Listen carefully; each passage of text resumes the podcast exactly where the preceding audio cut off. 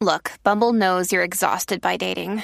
All the must not take yourself too seriously and 6 1 since that matters. And what do I even say other than hey? well, that's why they're introducing an all new Bumble with exciting features to make compatibility easier, starting the chat better, and dating safer. They've changed, so you don't have to. Download the new Bumble now. Pero es un tabú hablarlo. En WhatsApp lo hablamos sin miedo. Llega nuestra sexopedagoga Delorian Torres en Más Allá del Placer. What's up, y what's up, y llega nuestra sexopedagoga Delorian Torres. Welcome back. Digo, yo regresé, ya tú Tú. estabas aquí. Me, me di la bienvenida a mí misma misma. Oye, Mira, la semana ajá. pasada estaba sola con estos dos caballeros. ¿cómo te fue? aquí. Yo tengo un feedback, pero quiero saber el tuyo de tu. Yo de hice tu- la advertencia desde antes de empezar el segmento que había que comportarse. A mí, Pero- a mí se me olvidó escribirte y desearte eh, la buena suerte y la bendición. Pero nada, yo creo que lo manejaste súper bien. Se portaron bien. ¿Ves? Qué bueno. Ah, pues qué chévere. Pues mira, eh, yo creo que hoy vamos a estar hablando de un tema que yo sé que hay muchas perso- eh, personas que le cuesta, ¿verdad? Eh, visitar un sexólogo o una sexóloga. Mira, de, de hecho puse, eh, como quien dice, un poll en el área de Instagram y, me, y muchas personas me han escrito que no se atreven. ¿Ves? No se atreven a ir a una consulta. Eso te iba a preguntar, porque a la gente le cuesta hacer eso. Es porque lo principal es porque no se atreven. Le da Primero, vergüenza no o se algo. atreven, les da mucha vergüenza, les puede generar hasta un mito, hasta un tabú el hecho de hablar de su vulnerabilidad o su vida íntima y privada, Claro. ¿verdad? Dentro del contexto de discutir estas cosas con una persona que a lo mejor tú no conoces.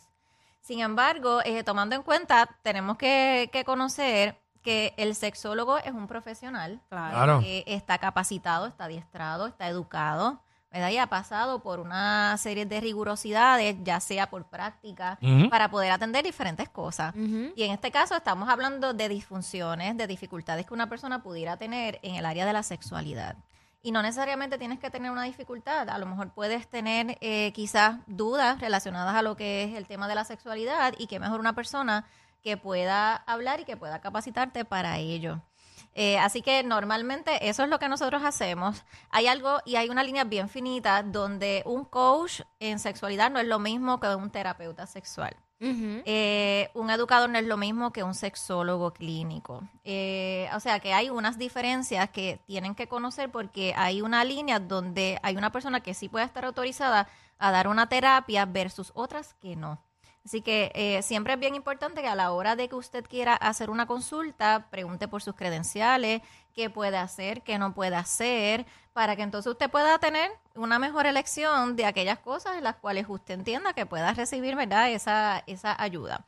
¿Y por qué hablamos de la sexología clínica? Porque estamos hablando de cuál es esa capacidad que nosotros podemos tener para mejorar la calidad de vida de las personas mediante lo que es la sexualidad. Entonces, problemas típicos que se dan en la sexualidad, que tú has escuchado, más o menos. Bueno, el deseo, la falta de... de, de- Falta de deseo. Ajá. Yo creo que ese es, es uno de los principales cuando ya es una relación que lleva mucho tiempo y que caen en una monotonía y es como que "Ay, ya sé la hora, cómo va a ser, dónde va a ser y como que no está esa chispa que inicialmente hubo en esa relación. Sí. Quickie, que a lo mejor tú puedes, o que escuchas por ahí, más o menos. Eh, mala mía, ¿de qué? me fui. Fue, Ya, que, André. fue que me fui, fue que me fui. De problemas de sexualidad en parejas.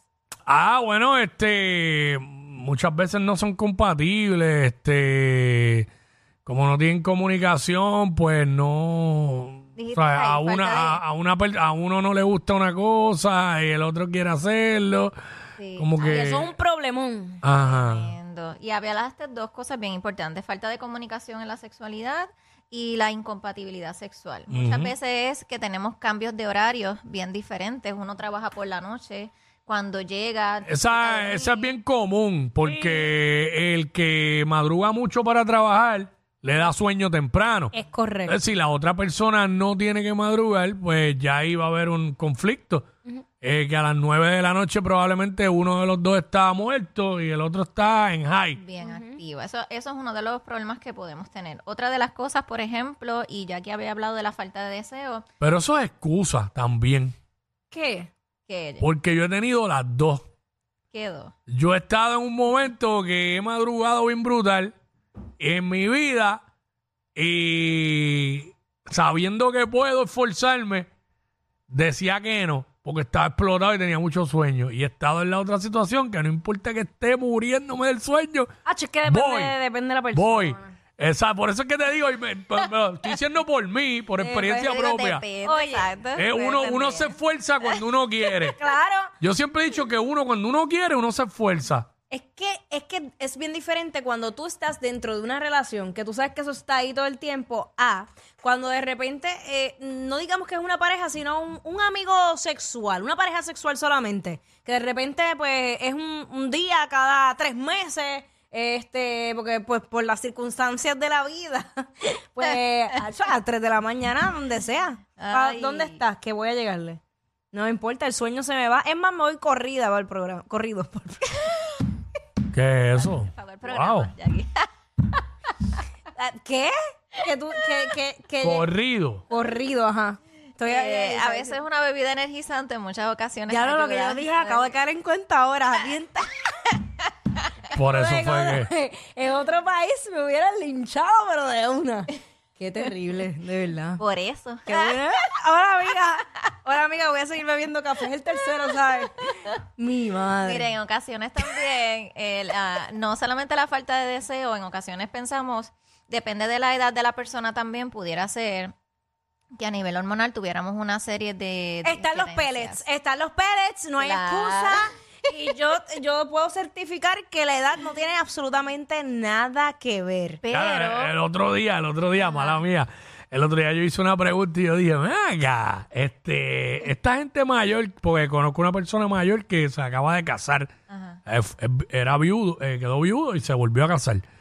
Y es mayor, eh, la edad de mis padres y eso más Ah, o menos. ok. Y yo dije, ven acá, esta gente que se casan mayores, o sea, esa gente. Te dan este, besitos nada más. y Esa no, gente para acompañarse o dan tienen- tabla, de no, verdad. Tienen una vida sexual, yo creo que hasta mejor que cada uno de nosotros. Pero ven acá, ¿hasta qué edad se puede? Porque yo sé de viejos que con 80 todavía... Ah, claro que sí. Todavía tienen cartucho. Claro que sí, después que la persona tenga eh, una buena salud sexual, de que a lo mejor si tiene alguna condición, porque no estamos hablando de personas de 20 años que tienen eh, buena frecuencia y cada cinco minutos o cada rato estamos buscando intimar versus entonces tener personas mayores que se casen o que sean de mayores edades porque no vamos a probablemente tener mucha frecuencia. Yo me imaginé los viejitos, los viejitos a los calidad. 80 dando tabla a la viejita coja. Ponte en tres. 24. Ay, Ah. Kiki. Estamos hablando de una calidad. Así Y que bien estamos viendo lento, calidad. bien lento. No, Quickie, ¿qué tú haces Ya, ya. pensando en eso? Bueno, mental picture, perdón. Qué horrible. Miren, vamos, Perdonen. eh, la persona con vulva va a tener excelentes respuestas también en el área de la sexualidad, eh, dependiendo de cómo esté esas fases y esos ciclos de respuesta sexual, la persona va a poder disfrutar. Hacho, tú sabes que yo, en- de verdad, en serio, no estoy tripeando. Yo llegué a pensar en algún momento que, que eso se acababa como a los sesenta y pico. No. Yo llegué a pensar en algún momento que cuando la, cuando la mujer se le iba el periodo y todo eso, que ahí se acababa. Que pasa que y me puse bien triste. Recuerda que va a pasar por un proceso a nivel hormonal donde eh, va a tener unos efectos secundarios, ¿verdad? Eh, Y entre ellos es la resequedad. resequedad vaginal, por ejemplo, puede tener baja, bajo deseo sexual y eso pues obviamente cuando tú vas a tu doctor o a tu ginecólogo o ginecóloga, pues mediante una serie de evaluaciones van a determinar cómo están esos niveles hormonales y te pueden dar unas recomendaciones, entre Ujú. ellas los famosos Los pellets. pellets, sí. Que- Que sale, sale todo el mundo trepando paredes. Vas a tener más energía eh, y muchas ocasiones las personas Yo me pongo pellets yo. En muchas ocasiones no voy a, no voy a cuide, decir ¿sabes? nada. Yo tampoco. Ya, ya yo veo a Quickie sacando cálculo. Déjame cuántos años de sexo me quedan. Pero mira, hay una situación bien importante que en ocasiones se ponen los pellets y muchas personas se creen que eso te va a resolver rapidito de la noche a la mañana. Ah, de verdad. Y realmente usted tiene que hacer ejercicio cardiovascular para que eso tenga mejor Sí, porque a menos que seas un mueble, que, que te quedes ahí. Zumba, papi, zumba. Lo que pasa es que el efecto de ese pellet va a ser mejor si usted activa el área, ¿verdad? Eh, cardiovascular. Eh, si usted, por ejemplo, hace pesas, si usted, por ejemplo, se alimenta bien, se hidrata, vas a tener mejores resultados. Es bien importante hacer ejercicio y no hablo de levantar pesas ni nada. Es hacer eh, movimientos funcionales porque eventualmente cuando lleguemos a esa edad adulta, nosotros perdemos todo eso. eh, La eh, masa muscular. la masa muscular, perdemos flexibilidad, eh, perdemos equilibrio y todas esas cosas. Si usted se mantiene trabajándola desde temprano, lo va a poder eh, eh, tener bien y su vida sexual también se lo va a agradecer. De hecho, este, si por ejemplo una persona sufre una caída, es si la persona está constantemente haciendo ejercicio, tiendes a recuperarte hasta mejor. Mucho más rápido, claro. Mucho más rápido porque estás fuerte, ¿no? Este, otra de las cosas que normalmente nos encontramos en consulta y es que en ocasiones tenemos una pareja que es muy activa sexualmente o que es conocedora de muchos temas y la otra parte no. ¿Y cómo rayos llegan a ser pareja así? Porque yo he escuchado durante cosas Porque que no se conocen. Cuando se conocen, entonces que se dan cuenta. Mano, eso es como bien Lo que fuerte. pasa es que en ocasiones las, parce- las parejas también crean un balance, pero llega una, una de las partes que me dice, mira, ya como que esto se... Estoy preocupada o estoy preocupado porque quiero aprender o quiero hacer otras cosas, pero mi pareja no quiere o está cohibida. este Y está bien, se puede cohibir, pero ¿qué hacemos nosotros? Pues abrimos el espacio de que se hable sobre una educación eh, sexual pero integral, ¿verdad? Donde hablamos a nivel científico, evaluamos, hablamos de información para que las personas eventualmente tomen una decisión acertada y podamos elegir en conjunto, ¿verdad? ¿Qué es lo más recomendado para ellos? Así que eso es parte de lo que también hacemos. Ok. Eh, otra de las cosas que evaluamos es que en ocasiones tenemos hombres eh, que en ocasiones las erecciones no son lo suficientemente duraderas, prolongadas o muy este, fuertes, ¿verdad? Y tú sabes cuál es el problema de eso. No es que sea eh, prolongado o no. Es que eh, ya eh, la persona, el hombre, llega a su, su clímax, ¿verdad? Eh, y entonces después dice, ay, qué chévere, va, y, y se va. Y deja a la mujer así. Yo, si tú tienes esa situación, que son cosas que se pueden trabajar médicamente, también tienes que hacer que la mujer tenga placer y no dejarla como si fuera un objeto ahí, ya yo, ya yo me complací yo y olvídate. Ah, Eso lo hemos dicho aquí mil veces. Sí, sí. ¿Sabes? Porque si no, pues, ¿cuál es el, El fun, papi, te las van a pegar y duro. cuál es el fondo? Porque, ok, te, te complaciste tú, pero eh, ella nada. No, no. Al revés, debes de buscar Esmerarte más. satisfacerla a ella primero Exacto. Y Eh, después... hay muchas cosas relacionadas a eso, pero en ocasiones es que viene también mucho del factor cuando quizás tenemos queremos tener un encuentro de una sola noche y esa persona dice, pues voy a tener solamente esto y no me voy a envolver mucho para dar a pensar eh, que quiero algo más, ¿verdad? Este, por ejemplo, quedarme a dormir hasta el otro día. No, eso no se hace. Eso no se hace a menos Eh, que, tú sabes, haya una es probable que eh, a nivel inconsciente yo le digo, pues ok, ya yo pude satisfacerme, pues entonces ya como esto no representa para mí tanto valor, pues ya hasta aquí quedó y por eso en ocasiones tenemos esta serie de eventos. No, eso si es un comibete, es un comibete. O sea, tienes que tenerlo presente. Sí. Sí, ya, y sin, sin nada de cariño al final, ni ni, ni, ni, ni No, de soba- No, no, no, no. Pero creo que puede haber una serie de cosas. es que lo confunden. Bueno, pero siempre desde que estemos claros en un inicio, Ok. ¿verdad? Creo que Pero un es verdad. detalle, hay, hay muchos comibetes que han terminado en una relación. Eso es la verdad. Hay muchos que han terminado así. Lo sé. Lo sé. Bueno. Pasa. En tu Sí vida, porque, pues, sí, porque todo el mundo dice que, ah, no te envuelvas o lo que sea. Siempre hay alguien que se envuelve. Es bien rara a la vez. Tienen que tenerlo demasiado claro desde el principio. Pero Las es dos- bien las rara dos a la partes. vez. Bien rara a la vez. Dos partes tienen que estar sumamente Es más, claras eso pasa cuando los dos son casados. Casi siempre. ¿Qué? Que ya saben la que hay, nadie quiere molestar a nadie, pam, pam, pam. Y cada cual coge su camino. Pero, chacho, cuando hay uno que no tiene más nada y el que tienes a ti, eh, chacho, muchas veces, muchas veces terminan envueltos. Todo, depende. Como siempre yo digo, lo que es lo desconocido, lo que es la novedad, lo que es prohibido, normalmente llama la atención. Lo prohibido, claro que sí. Dios lo sabe. Siempre. Y da pie Adiós. que se siga repitiendo. Ah, Eh, así sea eso- una vez eso al año. Sucede, eso sucede. Chacho, eso no, eso no, es- eso no pasa una vez al año, chacho. No aguantan. Bueno, con el mismo tal vez no, pero si hay circunstancias, hay circunstancias. Sí. Vayan y háganse los enfer- Pues exámenes de enfermedades realmente, venéreas, por los favor. problemas de erección, ¿verdad? No solamente están en los problemas, ¿verdad? Que pudieran surgir a nivel emocional. Hay otras Ajá. cosas que pueden suceder. Por ejemplo, condiciones como diabetes, presión arterial alta. Tenemos, per- por ejemplo, personas con dificultad este, en la tiroides, medicamentos antidepresivos. En ocasiones el efecto secundario es que tengas un ba- una baja en esa libido.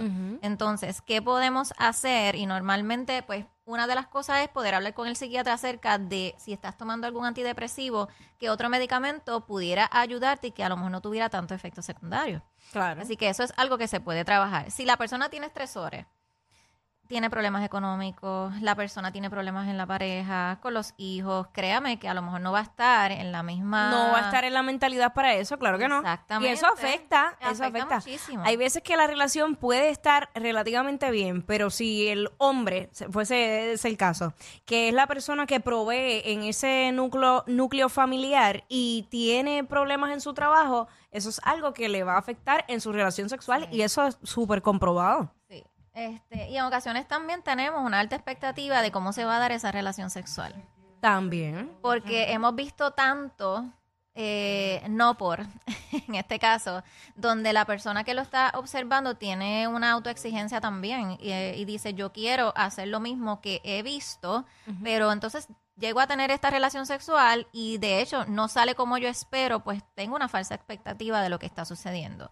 Y hay personas que en ocasiones se comportan como espectador Wow. lo que está sucediendo y no necesariamente están adentrados en, en esa relación sexual, sino que entonces viene y dice, ok, yo estoy teniendo esta relación sexual, déjame ver cómo yo ejecuto. Y estoy como que observándome desde afuera, pero no veo que tenga mucha sensibilidad, no veo que estoy disfrutando, es porque yo también tengo una autoexigencia cuando estoy teniendo relaciones sexuales y ahí viene esa ansiedad por esa ejecución lo estaré haciendo bien, no lo estaré haciendo bien, eh, ella tendrá un orgasmo, yo lo tendré, y ahí constantemente vamos a tener esas dificultades también. Que esas son algunas de las razones que podemos estar observando que te pudieran dar pie también a que tú puedas eh, educarte sexualmente. Y también la mujer tiene que hablar claro, porque hay muchas mujeres que fingen.